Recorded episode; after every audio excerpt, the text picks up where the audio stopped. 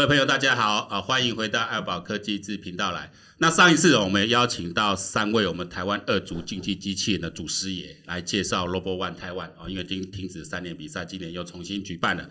那有三位年轻世代的机器人老师呢，对这三位宗师的看法呢，表示不以为然。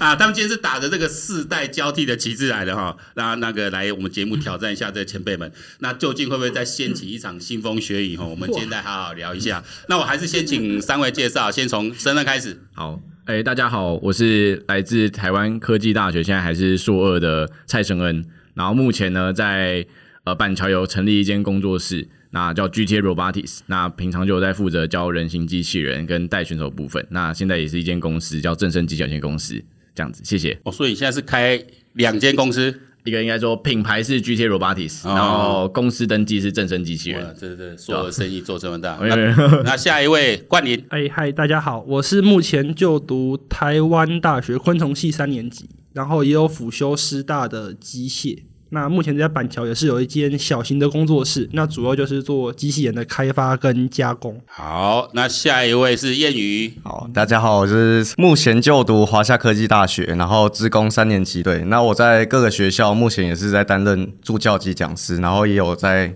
开发一些机器人。然后另外就是恳请大家回答一下这个几个江湖传说。哎、欸，这要成为机器人老师，大概要具备什么条件呢？然后听说收入都很高哦。哎、欸，听说不是骑重机开超跑，然后女朋友都很漂亮，跟我一样。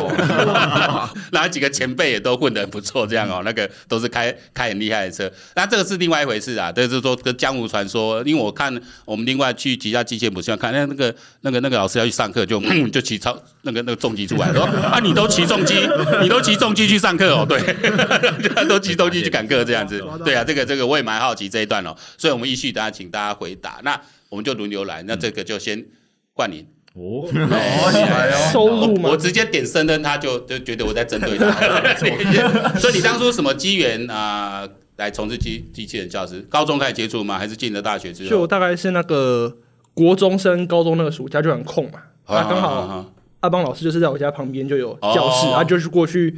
学机器人，然后玩着玩着，然后大概就是到大学才比较有时间来，就是玩这些比较进阶的啦。不然以前就只是参加比赛，一两个小比赛。那在高中时期有去参加比赛吗？有，就是国内国外，就是有机会都会去参加。哦，那有国内国内有参加什么比赛？障碍赛啊，对，有一个有一个障碍赛，就是要跨栏呐，然后要钻地洞，然后还要走楼梯的。那你升你升大学的时候，这些比赛经历对你有帮助吗？哎，其实算蛮有帮助，虽然我的科系是。跟这个不相关，但是其实我也是有，就是蛮报蛮多，就是相关的，像是医学工程或是机械，那也是透过这个加蛮多分数上去的。所以昆虫系不是你的第一志愿？不是，他我当初只是觉得，所以有分数好像有机会可以沾到台大的边，我去试试看。台大对，然后刚好就是 还真的有试到了。你让那些以昆虫系为第一志愿，我一个我一个就是 以昆虫系为第一志愿，被他妈逼着去念电机工程，我念不下去了。这个还是是是适性扬才啦。哈，那那谚语呢？是什么样的机缘？我主要是国三的时候，那时候就刚好有看到那个格斗格斗赛，在好像那时候在什么星光星光宝泉那边，那时候有办一场 RBL 的机器人格斗赛，然后那时候就有兴趣就去看，然后机缘巧缘机机，反正就是有机缘就遇到了阿邦老师跟紫薇老师，然后就跟他们学习机器人。那学着学着到了高中的时候，就跟着。阿邦老师出去就开始带一些课，嗯、对，然后也有一些平台可以崭露头角这样子。嗯，RBL 应该就是那个詹英权，没错，对对对对对对，在蒙古这边，嘿，我那时候也也去过参观过几次这样子，哎，所以你们两位都是。被阿邦害到了没有？被阿邦，被阿邦老师引引引导进来的，就是是是是。那森恩呢？生的是是也是阿邦吗？没错。我们我们同阿邦真是真是培养很多人才，我差点把误人子弟讲出来。那你的怎么机缘？应该是最早的时候，彦宇彦宇应该算是我的那个学长，他他其实学的比我更久更早。然后我是高二的时候，我们高职我是读新北高工的时候，那时候有一个计划是。学生要自己做一台车子去比赛，然后那时候的社团老师就请阿邦老师来教，然后他那时候就用 M-Boat，然后来协助我们做那个车子的创作。嗯，那其实我们那一次比赛成绩还不错。后来阿邦老师问我说，要不要去他的教室，就是练二组。那时候二组其实非常的不盛行。嗯，那也是因为阿邦老师那时候是应该算他的，应该那时候的最大推手吧。所以让人形机器那时候有稍微有曝光。那我就到了他的教室去做上课。那其实里面呢，同时就会有阿邦老师跟这位老师比较多更多的动作细节是可以再跟这位老师去做请教。那就可以在人形当中去做学习这样子。那到了讲师这一块是，呃，前面我有也做过乐高的老师，然后那时候阿邦老师带我去一间教室去做授课。然后人形机器人的讲师是到了无限睿智，后来他们在那个是金山南路那边开了一间店面，然后我就去那边，然后黄董就说，那哎老板无限睿智的老板黄董他就说，哎不错啊，申恩来要不要来？试试看独立当一个老师，因为从可能你一直在当助教的时候，可能都会有主讲师在帮忙你，就是 cover 整个时段。但是当了主老师之后呢，差别就有差，就是你要自己场控，然后备课等等之类。所以在那时候开始往人形机器人的老师迈进，这样。那时候你在无限睿智应该是大。大二、大二、大一的时候，嗯，对，就我跟森有点小渊源，因为那时候我就抱这一台，我负责我们公司那时候买了两台，然后经常故障，我就负责拿这台机器过去。应该是安东无线对是那个林总，林总是我研究所同学，哦，他那个黄董也是。他们都是电，他们都是玩电竞起家的。他们都是林董也是那个智冠的董事，然后就是他是我研究所同学，然后就哎啊怎么你在这里这样？就所以我就偶尔去聊聊天这样。是。那我最后一次去就差不多他们要收了嘛，然后就我这故障讲说，哎再不修可能以后没人修。那就看一个年轻人跑上来，然后想说，哎这年轻人还蛮认真在看，讲说那我出去晃一下再回来。就走到门口被你叫住了，哎已经修好了，你修不快干嘛？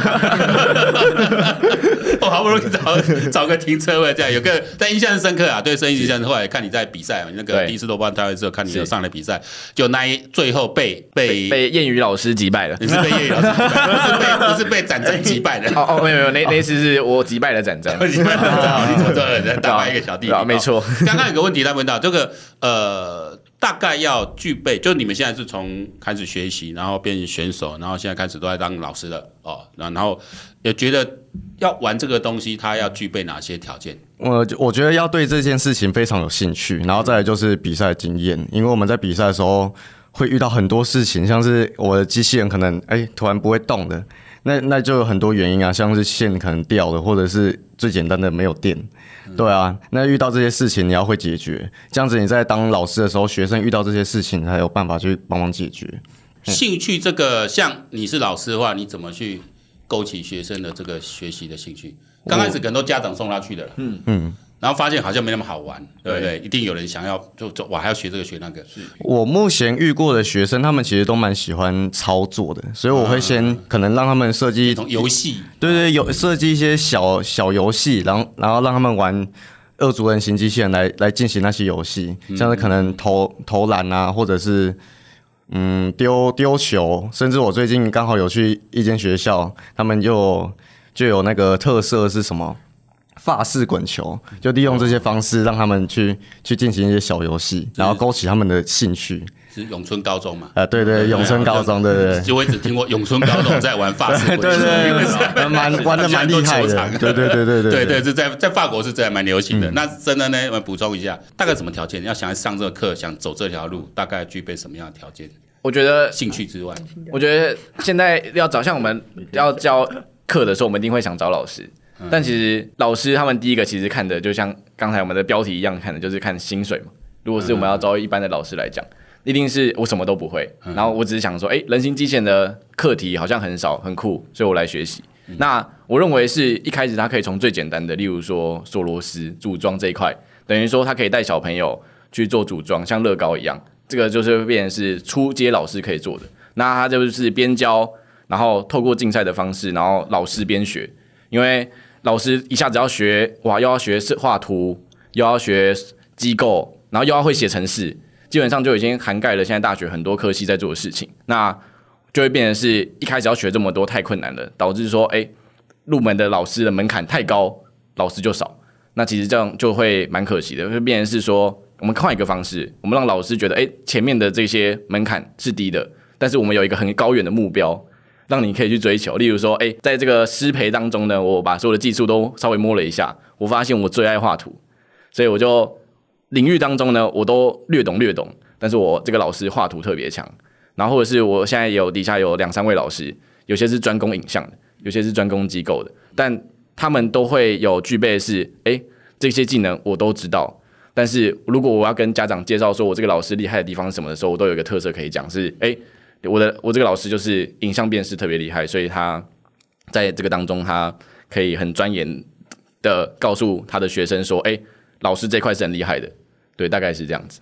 那申恩在新北高工是读机械吗？哦，制图，你是读读制图？对，机械制图。哦，然后那你是统测考进台科大，所以那时候你在高工时期参加比赛，这个对你那时候升学有有帮助吗？其实老实说，我认为是没有的，所以这也造成了很多小朋友的迷失。嗯，因为我印象最深刻的是，我大概大一大二的时候，我就在民权西租一间空间，然后也是学生提供的，学生提供给我的，就是很便宜的房租，让我在台北市可以有教室可以授课。然后里面就有一个学生，印象很深刻，他家长就打电话来，然后我以为是家长要来骂人，你知道吗？想说，就是口气有点有点凶。然后他就说：“那个老师，你帮我劝劝我儿子啊！嗯、我一直我儿子一直跟我说，申老师就是玩机器人比赛冠军才上台科大的。啊啊啊啊 然后我说我我从来没有说过这件事情啊。但是他说，申、嗯、老师你一定要帮我帮我劝劝他。嗯、他现在一直不想读书，一直想玩机器人。当然对我们来讲，玩机器人绝对是好事，因为他主动学。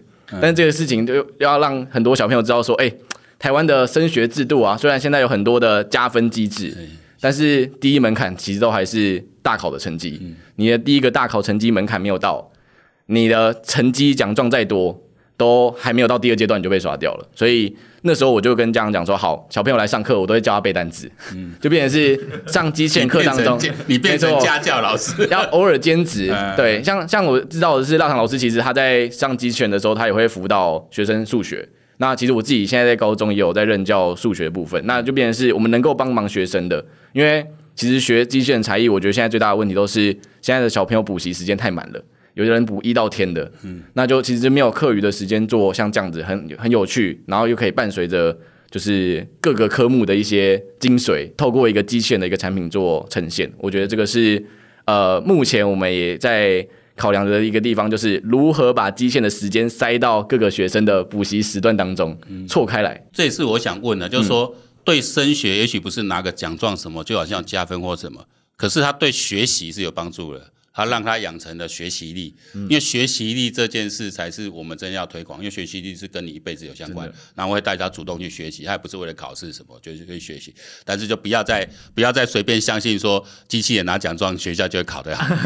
就接下来就要找学霸来讲一下哦，今天在场的学霸了哦，你你阿阿力都台台大，哎，但那你从高中这样玩机器人，参加在参加比赛，跟你那时候学业会有会有一些冲突吗？因为我其实比较多都是用六日的时间。去做操作，因为我平常在学校，因为我读南山中学嘛，它就是俗称南山监狱，就是我从早上七点就要到学校，那放学是晚上九点，所以我其实一到五就已经把平常该读的书还有作业都处理完，所以六日对我来说就是我完全可以放松跟来处理机器人的时间。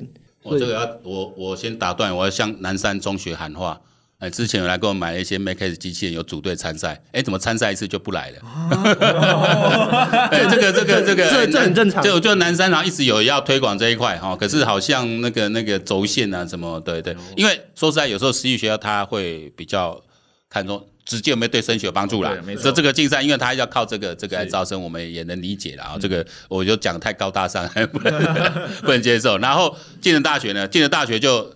开山立派了，嘿，自己来来来开工作室赚钱这样。也工作室真的是因缘巧合，就是刚好有 空的店面，那刚好也是就是离家近，所以才开。那我觉得就是跟升学帮助，我觉得因为他们两个都是高职生，那我是高中生。那当我今天高中生，我拿出这种相对比较专业的东西，其实对我来说是有蛮大的帮助，因为身份上有差异。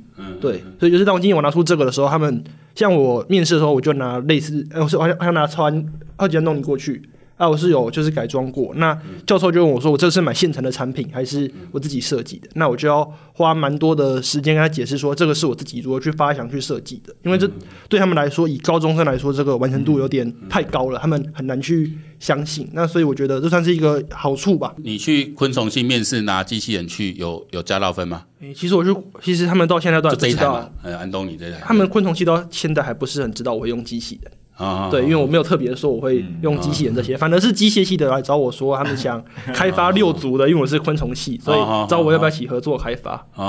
对啊，昆虫系现在比较多，我都是弄做三 D 列印的部分，就是做一些昆虫标本的三 D 列印。嗯嗯嗯嗯，OK，都还是会，还是都会有相关的，这个还是有相关的。然后有一个就是刚刚敏感的题目，大家闪过了，收入很高吗？都是骑重机超跑，然后女朋友漂亮的吗？这三单先来好，我先好了。基本上我们的行情还是跟着教育部规范的走啦，就是师资的终点。然后只是说我们的差别在于，我们的做法其实跟补习班都很接近，基本上就是用人头来做收费。但是其实就跟刚才我们提到一个很关键，就是学生现在的时间大部分都集中在补习班，变成是我们哎、欸、看到了一个很很有潜力的选手，我们要如何让他在学业上面跟玩机器人上面做兼顾，因为其实呢，在玩机器人当中，你可以看到前三名的人，其实他们都是有在思考，就其实跟打 NBA 一样，他们其实很厉害的球员都是其实都是用脑袋在思考，说，哎，战略是什么，绝对不会是盲打。那其实这一块就是要让家长知道，因为其实学生的动向的大权掌握在家长，家长觉得说，哎，玩机器人就是浪费时间，写程式呢之后考完大考再学。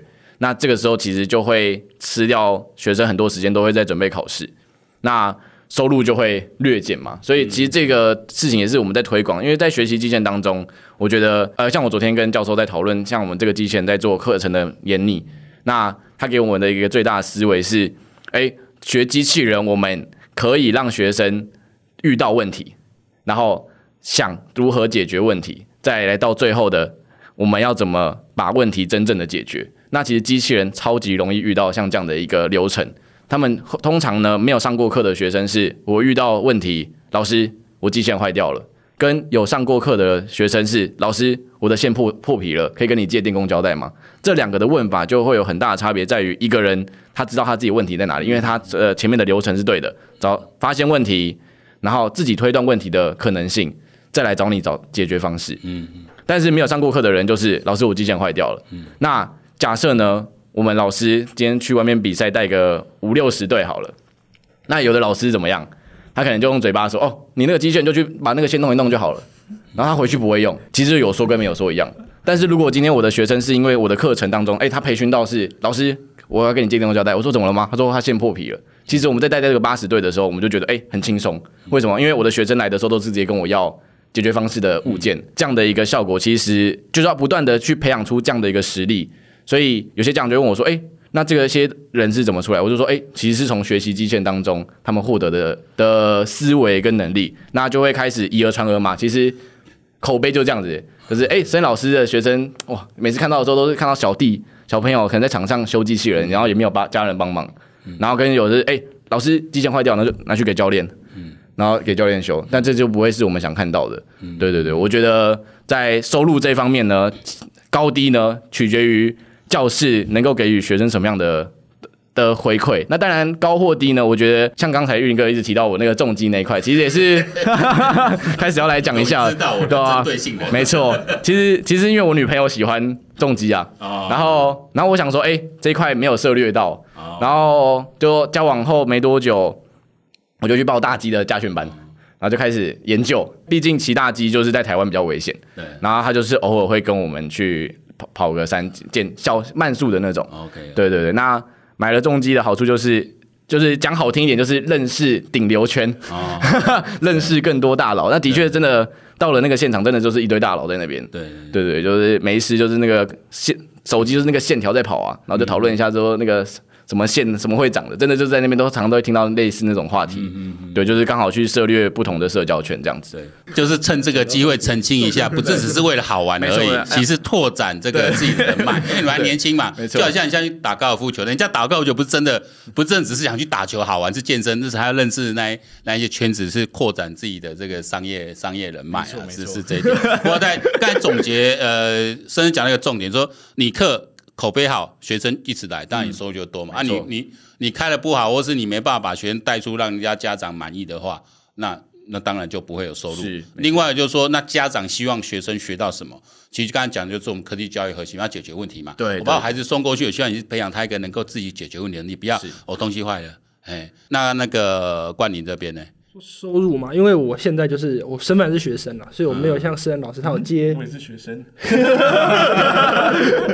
我谈流啊，我现在有收入这样。对对，我就是主要就是说求多，先求好，先求有。一个比较也不算稳定，就是说可以维持说我工作室收支上的平衡。那因为我这边比较多都是做这种机器人的设计研发或者是零件加工，所以就是会蛮有波动性。像是比赛前就会很多人说，哎，那个我要改什么改什么，可以帮我弄嘛。可是有的时候没比赛，我可能会有一两三个月，其实我都躺在那个沙发。发 上，就有点是顾问性质的，对对对对，就是帮人家解决问题，对对对对，这是摆明就是在抢机械系的饭饭碗，就对，没错。哎，各位机械系的同学，问题请来找我，有点在羞辱他们的感觉哦。看一下，那台大机械系听说也也是蛮超的啦，然后实作能力听说也是有在加加强中，不知道江湖传言，加强真的真的是在加强，他们不是去实验室参观，就真的哦，对，你们还真的。